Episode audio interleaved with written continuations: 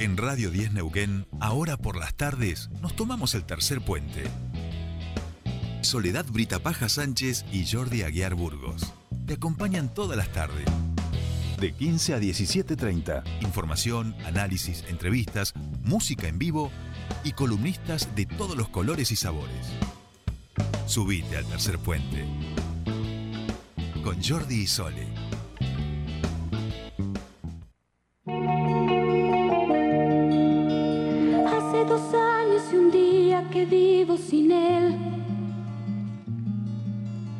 Hace dos años y un día que no lo he vuelto a ver. Y aunque no he sido feliz, aprendí a vivir sin su amor. Pero al ir olvidando, de pronto una noche volvió. ¿Quién es? Soy yo, ¿Qué vienes a buscar? a ti, Ya es tarde. ¿Por qué? Porque ahora soy yo la que quiere estar sin ti. Por eso vete, olvida mi nombre, mi cara, mi casa y pega la vuelta. Jamás te pude comprender. Vete, olvida mis ojos, mis manos, mis labios que no te desean. Estás mintiendo, ya lo sé. Vete, olvida que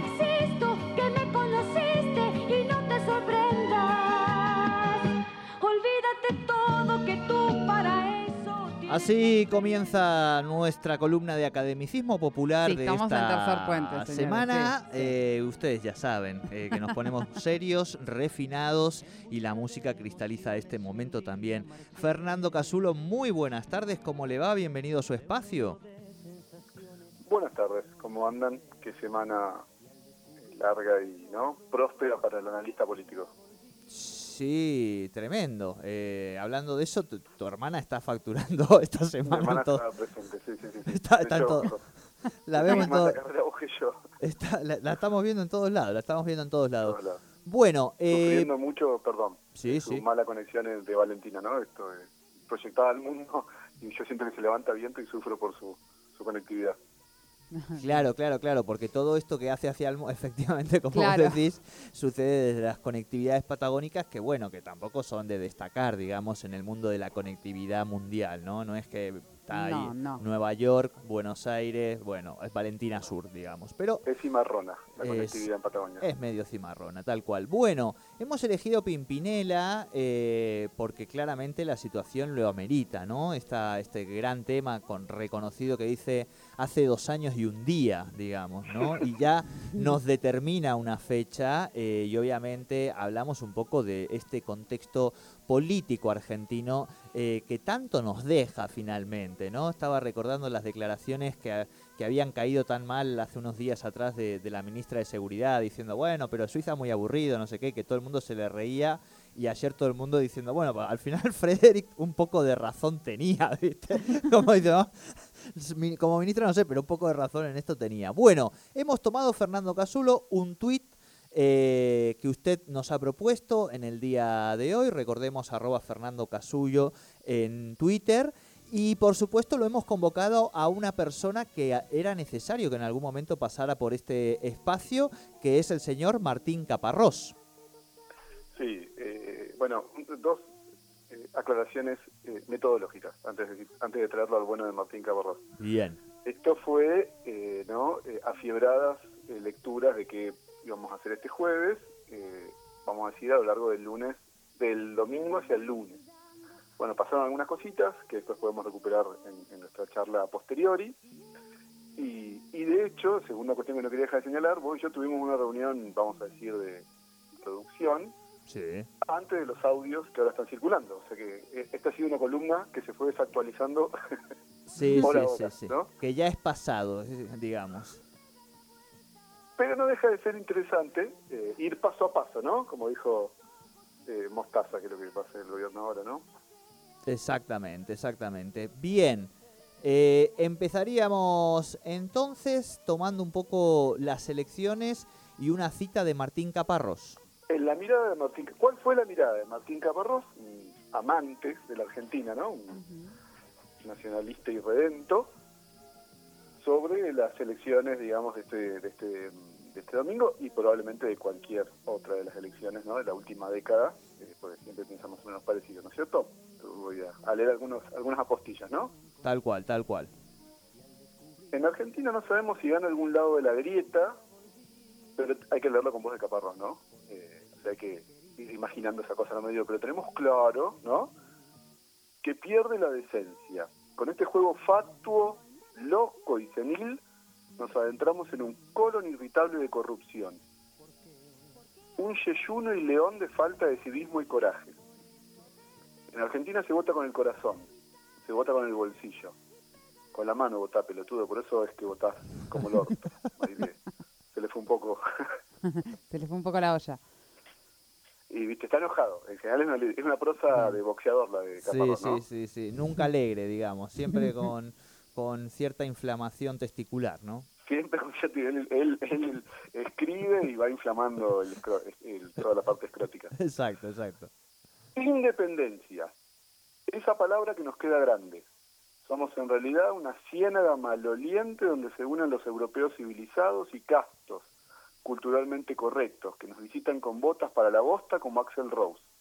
Recordemos un recital en el año 91 que corrió el rumor de que Axel Rose solo iba a cantar si le dejaban usar unas botas que apenas se abandonaba el país y las que las prendía fuego, ¿no? Eso parece que fue un fake. Bien, bien. Somos como los mexicanos, pero los tacos los hacemos de fajita que son re pedorras y le ponemos casan crema. Cada vez que en España me como un pata negra, digo qué horrible ser un país que las patas negras las remoja en la fuente de Plaza de Mayo. Que no es nomás.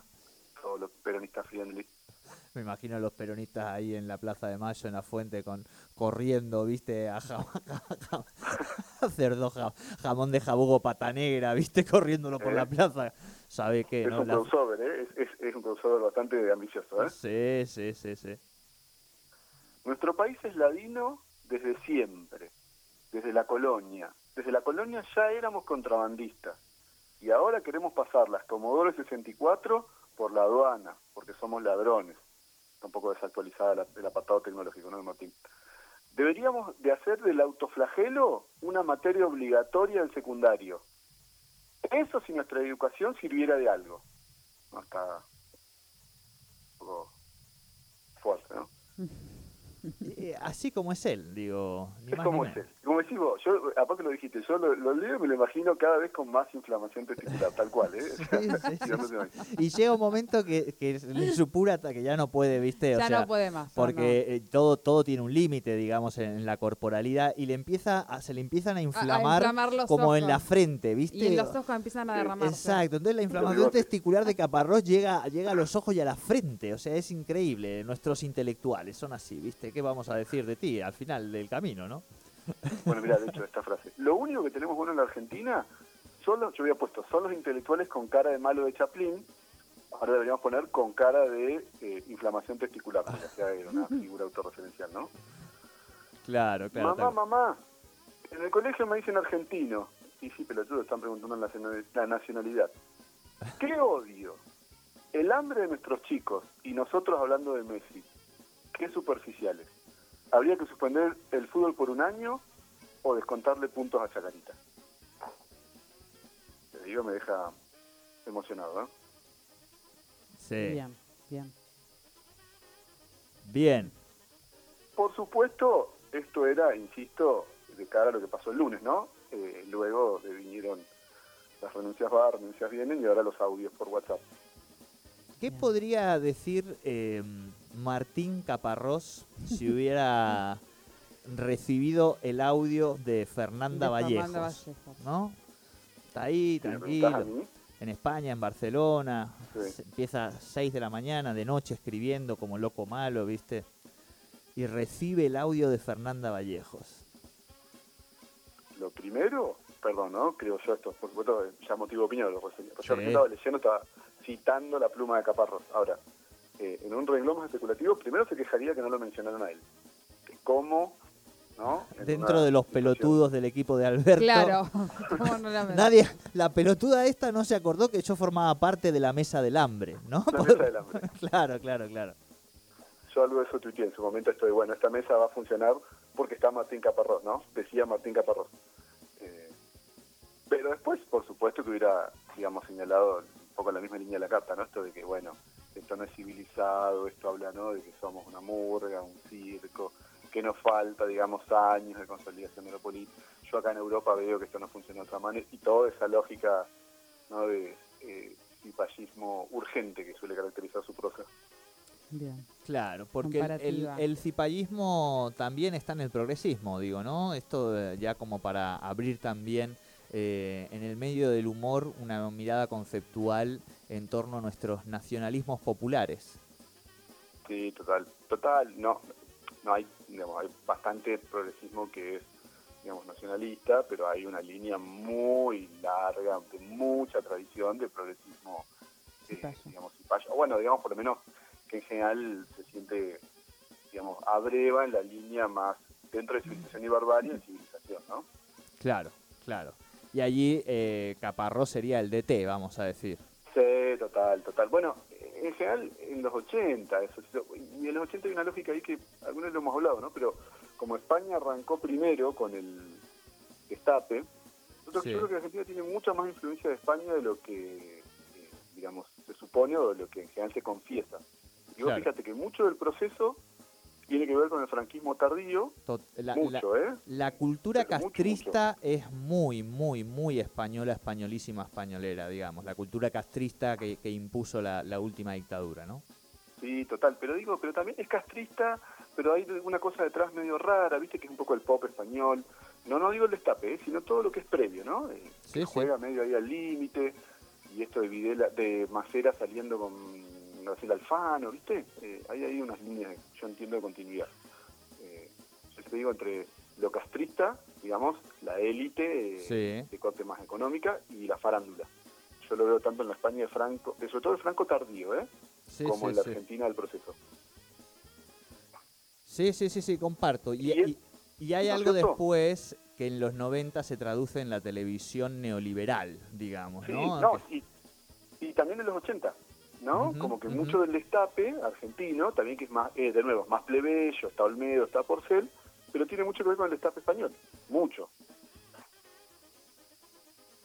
Y ahí digo yo que se consolidó ese progresismo más europeísta, ¿no? De cuño caparrocero. Sí, eh, sí, sí, sí, sí. Habría que ver también los flujos migratorios, digo, dicta- dictadura y todo lo que im- impulsó eh, el exilio, ¿no? Digo, de, Claro, de- de grandes capas de la, de la sociedad eh, que en ese momento soñaban con un país distinto y encontraban en el, en el peronismo socialista que se habían creado la, la herramienta, digamos, de rebeldía que hoy encuentran algunos en el libertarismo, digamos, de, de Milei, ¿no? Cuando hablamos de juventud. Bueno, yo una de las cosas que había pensado era para este jueves era eso, recolectar algunos tweets que yo tengo en mi ley y bueno, eso ya parece que es no el paleocénico, o sea, ya quedó totalmente en el pasado la, la buena campaña de mi ley, pero bueno, desde ya que hay un corrimiento a la derecha de corte, digamos, para mí mucho más amplio que el solo, la sola Argentina, pero ahí fíjate que también, ¿cuál es una referencia en mi ley? Vos, Vox, ¿no? Vox. Vuelve a ver ahí esos van- vínculos comunicantes. Sí, sí, sí, sí, totalmente, totalmente. Digo, más orgánico de lo que se piensa incluso, ¿eh? No, no, eh, y hay una definición política, digamos, eh, en ese sentido. O sea, Aznar y Macri son dos caras del liberalismo de la misma moneda, ¿no? Internacional, ahí abrazados siempre mm, a, a Vargas Llosa, digamos, como el gran intelectual de este neoliberalismo hispanoamericano, en definitiva. Sí, y residiendo en España, él mismo, ¿no? Sí, sí, sí, sí. sí. Eh, no hay ningún encuentro de Vargas Llosa con Caparrós, ¿no? Estoy pensando... la- digo, Caparrós es ponerlo en el ring, en un ring alto, digamos, a, a Martín, digamos, pero, pero me imaginaba esa escena también de que se encuentran ahí en Barcelona, ¿viste? Después de muchos años, dos, dos, dos cipayos, uno un poco más neoliberal, el otro un poco más progre, pero que en algún momento de la conversación quizá empieza con, con el encono en términos de, visiones antagónicas eh, por la economía, etcétera, etcétera, etcétera, y quien te dice que no terminan hermanados, mamándose los dos y eh, tirando disparos al aire pensando en que están llevándose puestos populistas, ¿viste? Este por el que les se lleva. Eh, hay América Latina mía, terminan, ay, América Latina mía, digamos, esa letanía Claro, terminan exacto, la última exacto, grapa. Exacto. Ay, Latinoamérica mía, exactamente. Y, ¿Cuándo fue que se jodió Latinoamérica? y nosotros distraídos aquí en Europa, facturando de lo loco, y de repente se jodió, ¿viste? No, era una cosa. No, bueno, yo estaba por decir eso, ¿no? Se juntan Caparrós y, y Vargallosa y en la mesa tirás un formulario de deducción de impuestos, no llega al piso, ¿no?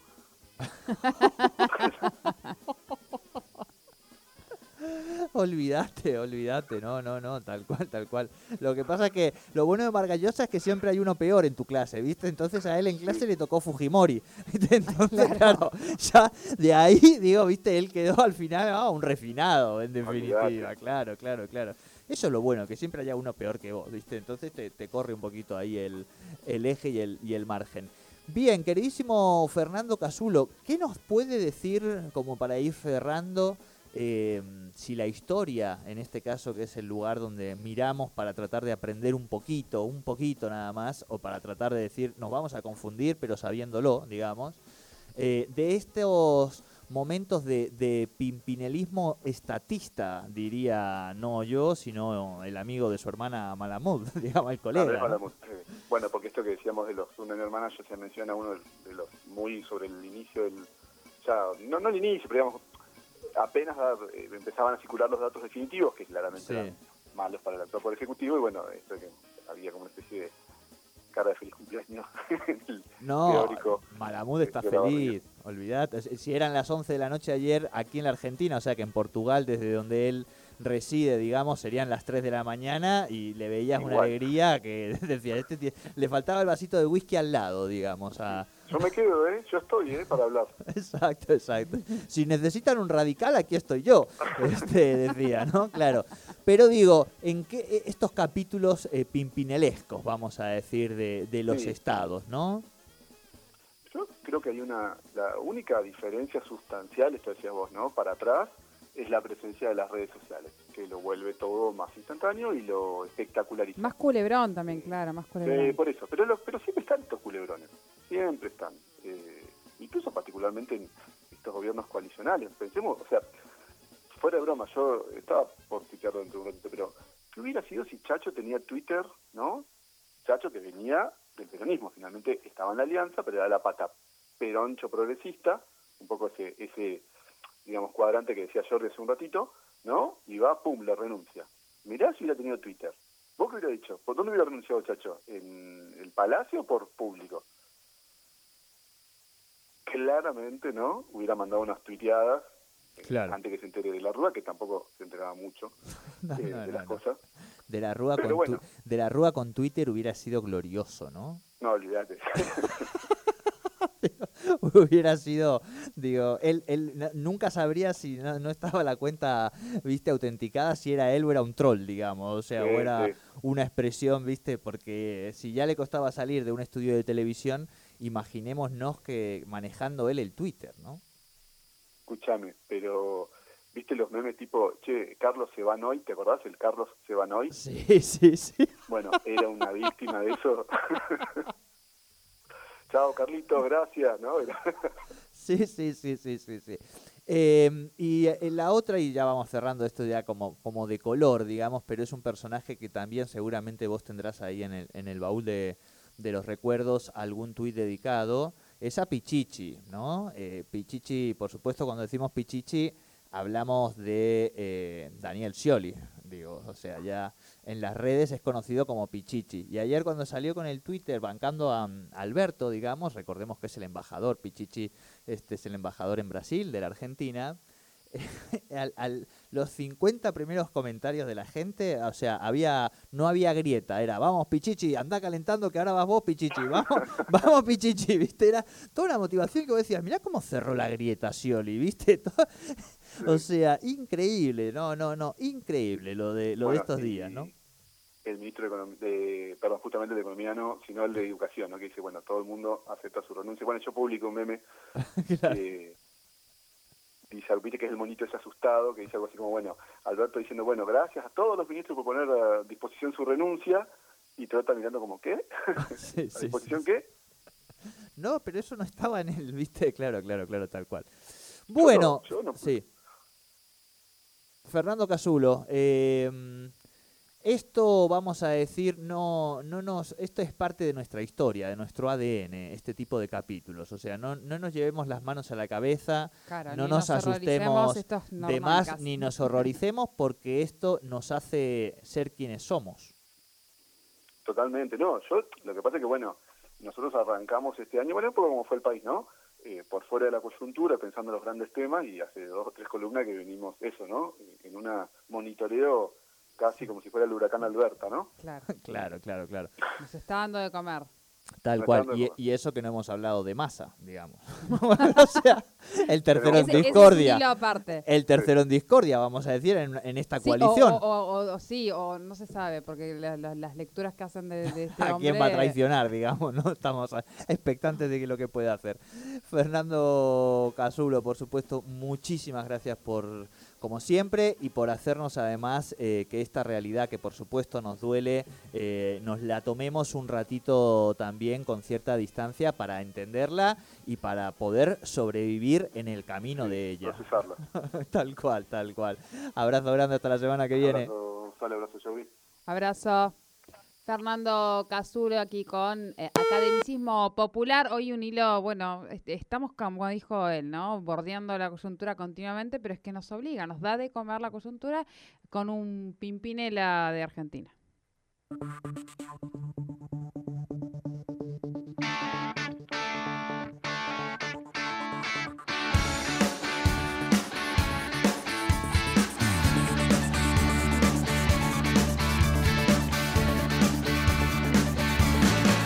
Que bancar,